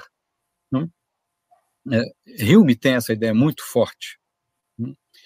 É, o, o, que talvez seja uma diferença é que me parece que Hume pensa os afetos sem distinguir, justamente que eu né, mencionei que não ia dar tempo de falar hoje, mas eu falo bastante né, nos, nos meus vídeos, é, sem distinguir dentro dos afetos, dos afetos, afetos ativos e afetos passivos. Então, às vezes me dá a impressão, Hume, volto a dizer, não sou um estudioso de Hume, mas me dá a impressão que Hume toma os afetos num sentido mais tradicional, mais comum nos metafísicos, mesmo Hume não sendo um, que seria afetos como sinônimo de passionalidade, sinônimo de afetos passivos. Uma grande sacada do Spinoza foi perceber que a gente sempre se afeta, inevitavelmente se afeta, e como se não bastasse, afetar-se já é pensar. Né? E perceber, portanto, que há afetos que são ativos, e os afetos ativos não incluem essa, essa pseudo-razão dissociada da metafísica. Né? O, o, a, a razão, como conhecedora de propriedades comuns, ela pode favorecer, ela não é um, exatamente um afeto, embora alguns comentadores cheguem até a afirmar isso, ela pode favorecer afetos ativos. Né? o afeto ativo é aquele que expande, expressa a minha potência. O afeto passivo é aquele que é uma resposta. Né? Então, falei que não ia dar tempo, mas que bom por essa pergunta, aproveito e, falo um pouquinho disso. Então, uma alegria, a diferença entre alegria, alegria ativa e alegria passiva é um dos cernes da filosofia de Spinoza, e os comentadores não falam isso que eu vou falar para vocês agora, mas que está lá em Spinoza, né? que é uma alegria passiva, é uma alegria que você sente um, um, aumento de potência, né? Deleuze recai nesse erro também. É uma variação de potência relativa ao outro, relativa ao fora, que é justamente, digamos, uma alegria negativa, no sentido técnico do termo negativo. É uma alegria que se dá por resposta a alguma outra coisa. Né? Spinoza dá vários exemplos na parte 4, na parte 3, na parte 4 da ética. A alegria ativa, ao contrário, é aquela que de fato expande a, a minha própria potência de ser, existir. Né? Então, isso, uma vez que a gente entendeu isso, isso é perceptível no dia a dia. Alegria ativa não é só grandes momentos. Não, a alegria ativa é quando eu me sinto eh, realizado, me sinto pleno no momento. Né? Sei lá, estou escrevendo um artigo, estou namorando, estou sei lá o quê, eu me sinto pleno. Isso é alegria ativa, é uma coisa pontual uma vivência né, de uma titilácio, como diz Spinoza, que se torna uma hilaritas naquele momento, que toma o meu corpo todo. A alegria passiva, ela permanece na titilácio porque ela é reativa. Ela está é, é, respondendo. É, por exemplo, sei lá, eu dou exemplos assim, é, extremos, mas só para deixar mais claro, né? mas podem ser exemplos simples também. Então vamos lá, um exemplo extremo simples e aí eu encerro. Um exemplo extremo você está com raiva de alguém, aquela pessoa que, que você está com raiva, que te fez mal, sei lá, se ferra de alguma maneira. E aí você pensa, hum, bem feito. Né? Isso é claramente uma alegria passiva. Ok, né? a, a vingança, de um modo geral, ela a própria vingança não é uma alegria, mas uma a realização de uma vingança, a pessoa se sente poderosa. Esse sentir-se poderoso, poderoso reativamente a algo, é claramente uma alegria passiva. É um outro exemplo que eu costumo dar, porque é, é um esqueminha assim que ajuda a entender, né? Eu estou lá dirigindo meu carro, alguém me dá uma fechada, aí digamos eu estou indo para cá, aí em vez de ir para o meu objetivo, eu me eu desvio para dar uma fechada no cara, aí digamos que eu fui bem sucedido e consegui dar fechada no cara, pô, eu me sinto poderoso. É claramente uma alegria passiva. Eu deixei o meu caminho. Eu, eu deixei de fazer o que o, o que tava, o que fazia sentido para mim, né? para ter um prazerzinho reativo, tributário. Da, na verdade, foi um, um, um, eu retirei um obstáculo, né? É aquela definição de prazer como é, é, descarga de pulsão né? Óbvio que isso é uma de, de, definição de uma alegria passiva. Descarga de pulsão, pô, né? Freud dá essa definição, coitado, né? Será que ele só experimentou esse tipo de prazer como descarga? Né? Ele nunca experimentou um, um, prazer de plenitude? Estranho, né? Enfim. Né? Esse prazer de plenitude é uma alegria ativa. Né? Agora, a alegria passiva não quer dizer que assim, ó, então vou criar uma moral e a alegria passiva agora é o vilão, né? Porque a mente de algumas pessoas e de todos nós geral, algumas muito mais, tem a, a, uma, um mau hábito de polarizar, de, de, criar maniqueísmos, né? o ódio do bem e tudo mais. E aí pensa assim: pronto, então a alegria passiva é o mico, é, é, tem que cancelar quem tem alegria passiva, começar por todos nós. Né?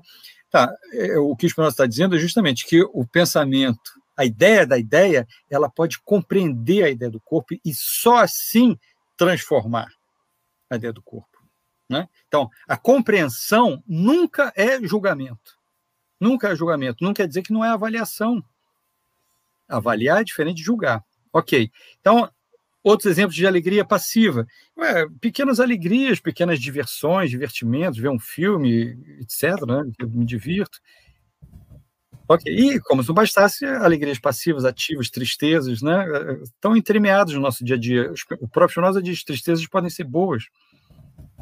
Por nos fazer entrar em contato com uma dor que a gente estava evitando, e talvez justamente por não entrar em contato, essa dor, dolor em latim, poderia vir a se transformar numa melancolia em latim. Bom, paro por aqui.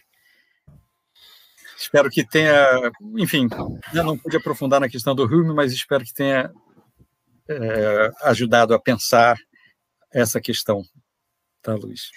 André, é, a Ellen lembrou muito bem aqui. Fale um pouco desse, desse curso seu, né? Você tem um, um, um curso é, que trata Exato. um pouco da, da de, de, clínica e, e, e, emendando um pouco nessa questão.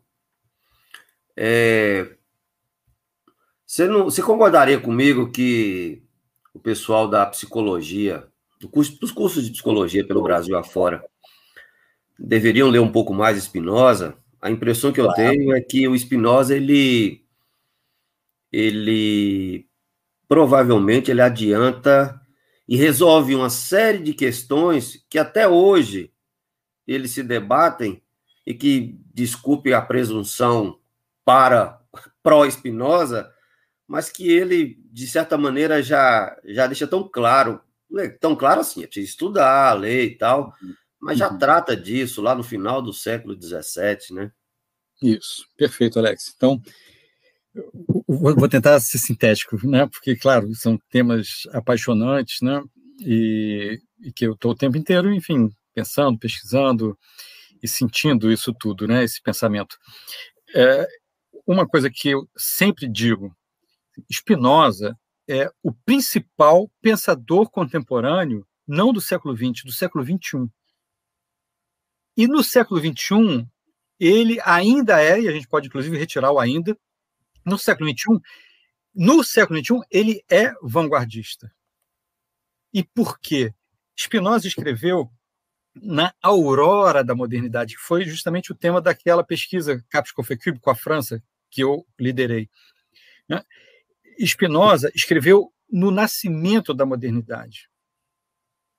Ele pegou carona em Hobbes, Descartes, Newton, que eram os críticos da Idade Média.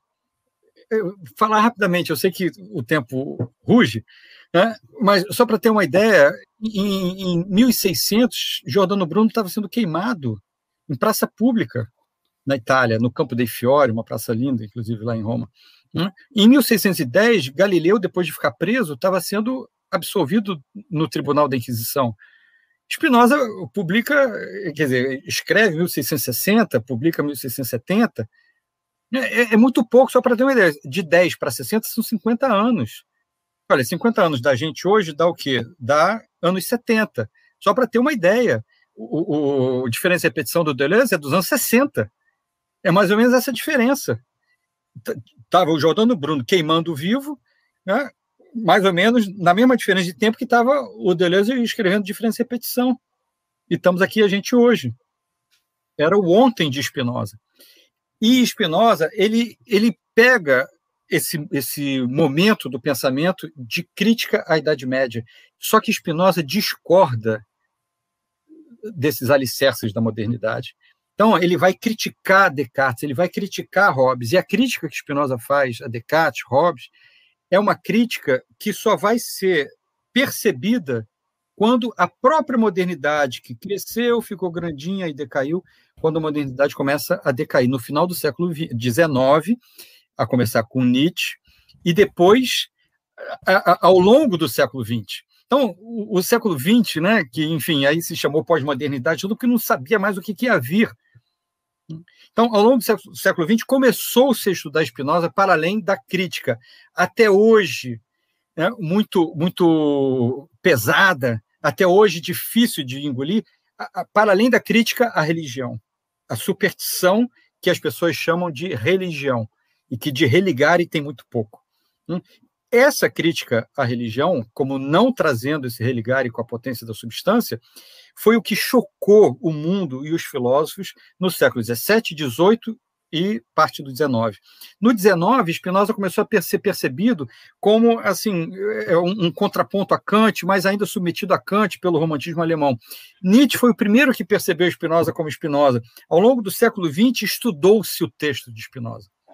Desde Victor Delbos, passando pelo Guerrero, que não entendeu muita coisa, né, passando pelo Deleuze, com prós e contras na interpretação, o século XX estudou o texto o pensamento de Spinoza é claramente para mim um pensamento que está claramente à frente do século XX e de vanguarda no século XXI.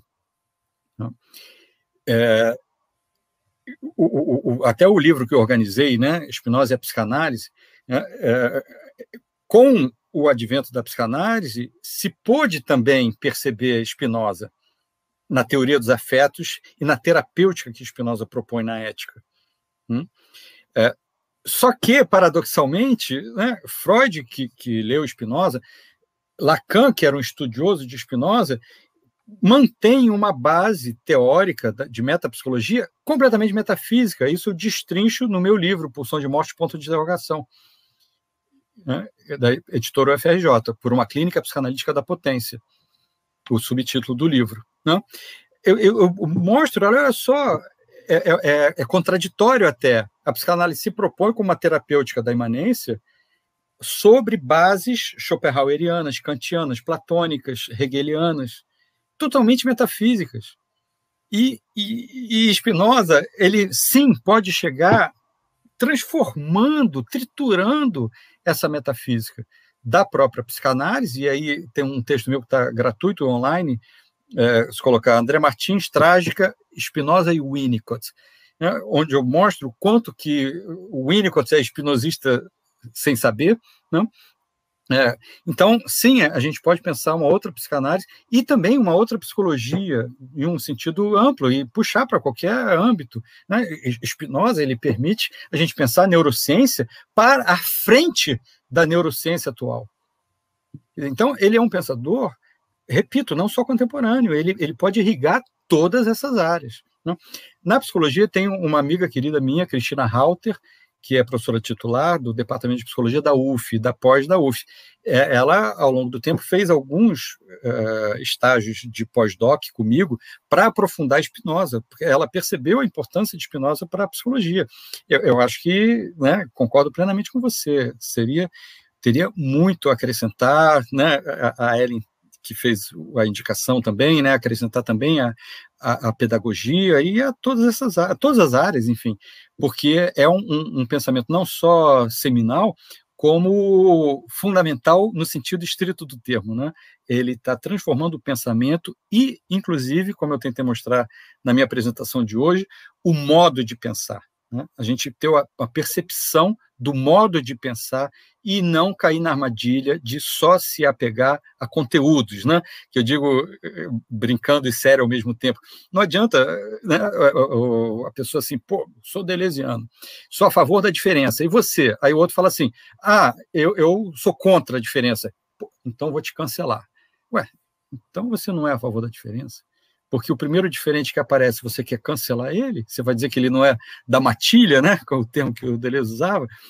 Então, é, a gente precisa aprofundar nesse sentido de ir para essa meta-percepção, essa meta-filosofia, para essa reforma do pensamento. Então, Spinoza é contemporâneo em todos os aspectos, desde a ontologia, a relação corpo-mente, corpo né, que é cara hoje em dia a neurociência, e tem muito neurocientista metendo os pés pelas mãos, patinando nesse ponto, quanto a psicologia, quanto a própria filosofia. E é um pensamento inevitavelmente intrinsecamente terapêutico. Aí, agora, a propaganda. Sim, eu estou propondo, junto com a Circuito Saber, que é, que é uma empresa super é, assim cabeça aberta e com ótimas propostas, né? E a gente está nessa parceria há um tempo já. Eu estou propondo um curso em videoaulas mas que tem é, é, seminários comigo, presencia, é, presenciais, não, é síncrones, né? Seminários síncronos, uma vez por mês, e um curso de video, videoaulas de Spinoza para a clínica, que a gente pode entender para a clínica, isto é, psicanalistas, psicólogos, psicoterapeutas de um modo geral, e a gente pode entender clínica no sentido deleuziano, né? filosofia clínica, né? essa clínica como compreensão e favorecimento de uma transformação dos afetos de cada um de nós. Querido, é, lembrando do lembrando do Bergson, né? Todos nós temos duas filosofias, a nossa e a do Spinoza. É, é, eu lembro que uma certa ocasião dando uma aula para o curso de psicologia sobre Spinoza, e eu não tinha falado de Spinoza, estava falando de algumas questões, obviamente inspiradas no Spinoza e um aluno levantou e disse: Ah, Lacan pensou algo parecido e tal. Eu falei: Pois é, mas a diferença é que tem um autor, e aí eu citei o nome, pensou nisso, nesses problemas do século XVII. Nós não estamos falando do século XX, estamos falando do século XVII. Vocês imaginam o, o, a, a cidade aqui, o Brasil, há 50 anos atrás, como que era absolutamente diferente há, há 80 anos atrás, São Paulo, Rio de Janeiro, há 80, 90 anos atrás. A gente vê imagens, é quase. Não, não era assim. Imagina a, a, o, quanto, o quanto desenvolveu, o quanto mudou. Agora você imagina quase 300 anos atrás, 200, você imagina um autor pensar o que pensou, não é à toa que muitas obras saíram anônimas, né? Pensar o que pensou é, no século XVII, com uma força absurda. Eu tive, eu tive a oportunidade, André, quando eu estava fora, é, fazer conhecer Amsterdã e eu tirei um dia para ir à casa de Spinoza que, ficar, que uhum. ficava na fica né, nas imediações de Amsterdã. Uhum. Como alguém colocou aqui logo no início, a simplicidade era é algo. Ele tem lá, tinha lá a estante dele com os livros, a, a, a máquina de polilentes ainda estava lá, o quarto, a, eu olhei assim, falei, meu pai, que, que simplicidade absurda, né? E, e, e, como você disse, era muito bem relacionado politicamente, né?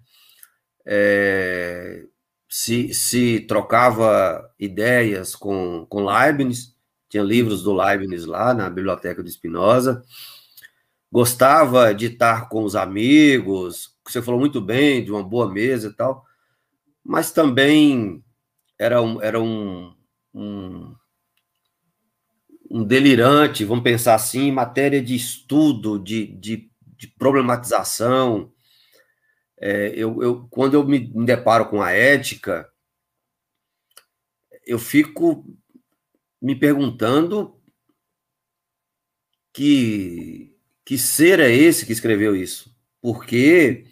E ele deu um nome genial, né? More geométrico, né?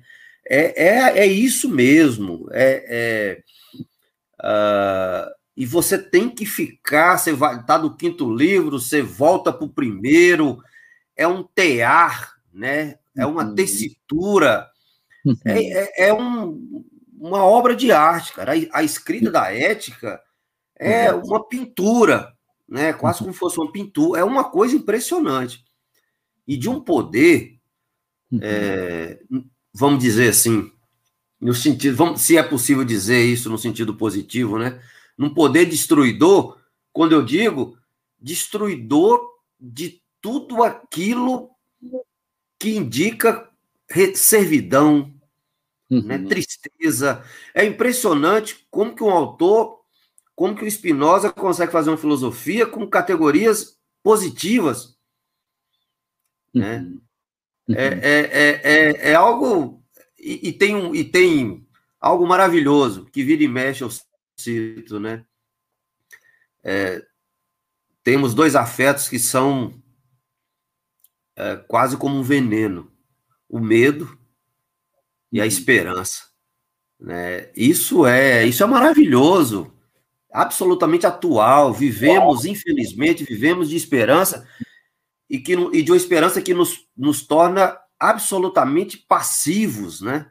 Passivos, uhum. passivos. Uhum. Enfim, é, é, gostaria de agradecer a todas as pessoas que participaram dessa prosa com a gente, quase, acho que direto, assim, quase 90 pessoas. Muitíssimo obrigado a todo mundo. Peço desculpas por, por não ter repassado as várias questões que estão aqui. Tem questões aqui que mereceriam um, um curso, então a gente convida novamente as pessoas conhecerem o canal do André, ao curso que ele vem, vem trabalhando aí, e obviamente Espinosa é um dos fios condutores. Você poderia citar novamente, André, como que, que faz para ter acesso ao Sim, seu curso? Exato. Olha, no, no meu Instagram, arroba André Martins Filosofia, tudo junto, no famoso link da bio, que nem todo mundo sabe o que é, né? Quer dizer, quando você abre assim, o perfil, Isso. aí é, é o, único link que, se clicar, pluf, vai dar em outro lugar. Aí tem o link lá para a página, para minha página, dentro do, da página do site do Circuito, da Circuito Saber. E aí lá vai ter detalhadamente tudo lá e no próprio na própria plataforma é possível já fazer a inscrição. Vai ser um curso de fôlego, é, é um ano de curso, né? e dentro dessa ideia mesmo, que, claro, até o Spinoza me inspira nisso, né, do caminhar juntos. Né? E, e, essa, então, assim, vai ser um prazer quem puder se interessar e puder, enfim, né, claro que tem a parte financeira também, né, se inscrever nesse curso.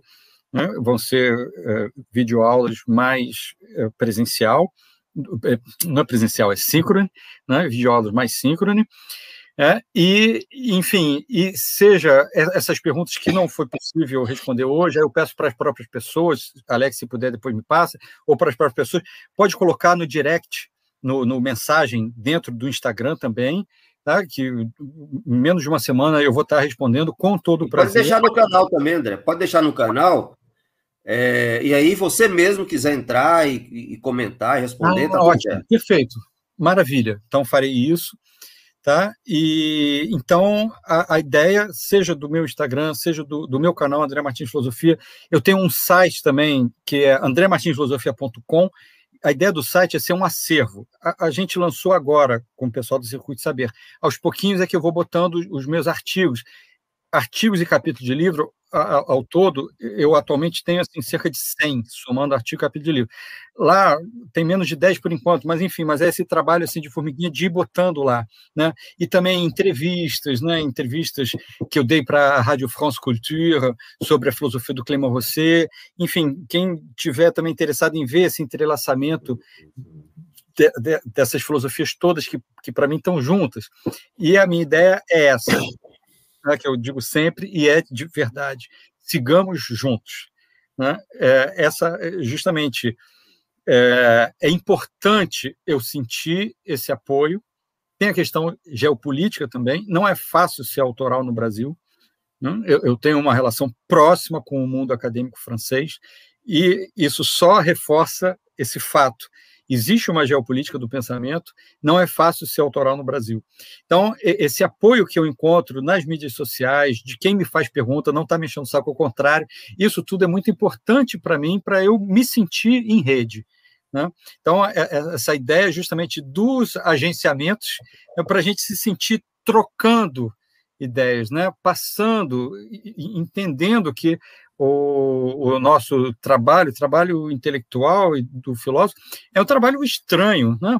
É um trabalho que, ok, a gente tem que dar aula para ganhar vida, a gente né, tem os cursos que, que a gente vende, mas o tempo inteiro a gente está pensando, está pensando e está né, criando conceito, como dizia Deleuze, né? Deleuze diz existem duas maneiras de, de fazer filosofia. Uma é estudando a história da filosofia, a outra é usando os conceitos dos filósofos para pensar questões que eles próprios não pensaram. Por isso que eu sempre digo assim, não só Spinoza, como Winnicott, né, e também Nietzsche são os meus três principais, mas outros, Canguilhem, também Deleuze, Foucault, né, eu digo, eles oferecem para mim ferramentas conceituais. Pensar com eles, a gente só vai ter, tá dentro desse movimento da reforma do pensamento, quando pensar com eles significar pensar também sem eles, que é justamente essa compreensão. Olha um outro ponto, enfim, que Spinoza diz que é sensacional no, no TIE, no Tratado de Reforma do Intelecto. O importante é saber. Saber que sabe não é tão importante assim. Muitas vezes, né, a pessoa que não, nem todo mundo fez que nem eu, que com 23 anos estava indo morar sozinho na França para fazer o, o, doutorado integral, com 27 era doutor em filosofia. Né? É, é ué, eu estou o tempo inteiro pensando, ok, e, e quem está com outros interesses, outras profissões, não, o pensamento é para todo mundo, sim. Não significa que vai precisar fazer uma coisa rasa. Né? Não, ao contrário, o pensamento é para todo mundo e pode ser profundo. Por quê? Porque a pessoa tem que se abrir para pensar as questões, independente dos termos. Né? O importante é esse saber. Teve uma vez uma, uma senhora, né, octogenária, de um grupinho que eu tinha né, de é, pessoas queridas, numa faixa etária mais ou menos como essa. E, e uma que os filhos achavam muito engraçada a luz da Espinosa. Né? E perguntava para ela: Não, mas me explica então, mãe, me explica. E ela falava: Eu não consigo. Né? Aí, ah, então você está estudando Espinosa, não consegue há tantos anos e não consegue explicar. Aí ela, ela falou, mas a minha vida se transformou. Isso é o pensar. Isso é a ideia do corpo, que se dane a ideia da ideia, que se dane se a gente consegue ter uma, uma clareza sobre a ideia do corpo, tanto melhor. Mas o pensamento é o psiquessoma que pensa. Não é a, impressão de ter controle e de saber mencionar, citar e tal, tal, tal. Se a gente faz isso pensando a vida, maravilha. Né? Ok, isso não precisa ser para todos. E nem é, nem é ontologicamente melhor. A dignidade ontológica do ignorante e do sábio é a mesma. Se vale a pena ser sábio, é só por benefício próprio e porque, claro, a gente vai, de alguma maneira, influenciar positivamente, favorecer, né, um, afetar-se melhor do coletivo. E só. Né?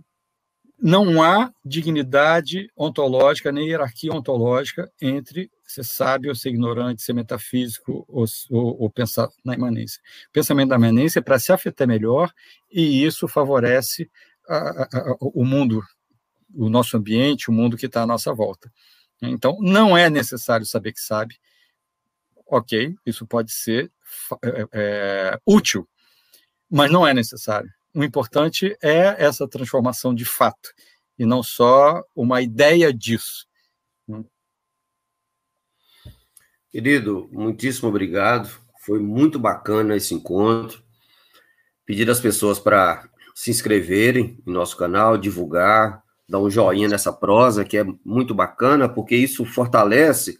Quanto mais pessoas interessadas, mais a, a plataforma ela é, ela é divulgada. Isso. Diante de uma época de tão, tanta banalidade, tanta tolice, tanta idiotice, é, esse espaço, o espaço do André e outros tantos por aí, é uma maneira, né, um modo de como diz o André, de nós nos mantermos em rede, né, nos mantermos próximos, é uma forma de nós não, não é, soltarmos as mãos uns dos outros, no momento de que Spinoza, se nós temos um camarada para fazer uma crítica ao fascismo, é, é o Spinoza. Ele foi, Spinoza, ele foi antifascista antes do fascismo surgir né? É, é, é, enfim, é, muito obrigado, André. Valeu demais, tá bom? Agradecemos muito a sua fala, a sua gentileza, a inteligência com que você apresentou as questões. E, enfim, é, esperamos contar com você aqui numa, numa próxima vez, em breve. É, enfim, o canal é seu, o canal é de todos que passam por ele, que assistem, que participam, que divulgam. É isso aí. Como você colocou muito bem, o mais importante é estarmos juntos.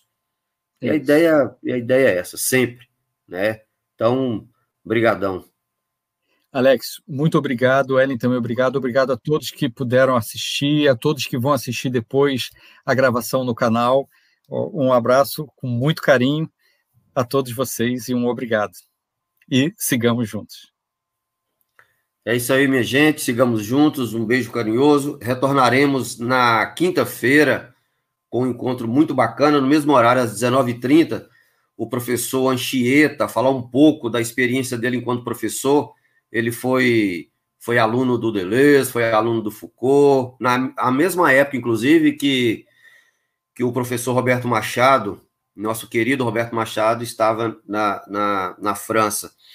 E, e só para encerrar, eu gostaria de dizer que, bem, foi um encontro muito bacana, muito lindo, mas eu não poderia deixar de dizer que hoje faleceu o professor Roberto Monzani, né, um professor da velha guarda, foi meu professor na Universidade Federal de São Carlos, é, formou muita gente na área de filosofia, de filosofia da psicologia, de epistemologia da psicologia, enfim. É, fica uma lembrança de um grande professor, de um grande escritor, de um grande pensador, que o Brasil é, perdeu mais um, né? Há um mês e meio, perdemos Roberto Machado, né? E agora o professor Roberto Mozani, enfim. Mas estamos por aqui e vamos vamos seguir em frente, né? A vida, vamos, vamos navegar é preciso, sempre. Vamos seguir juntos, tá bom? beijo carinhoso em todo mundo. Valeu, valeu André, valeu. Até o próximo encontro. Até.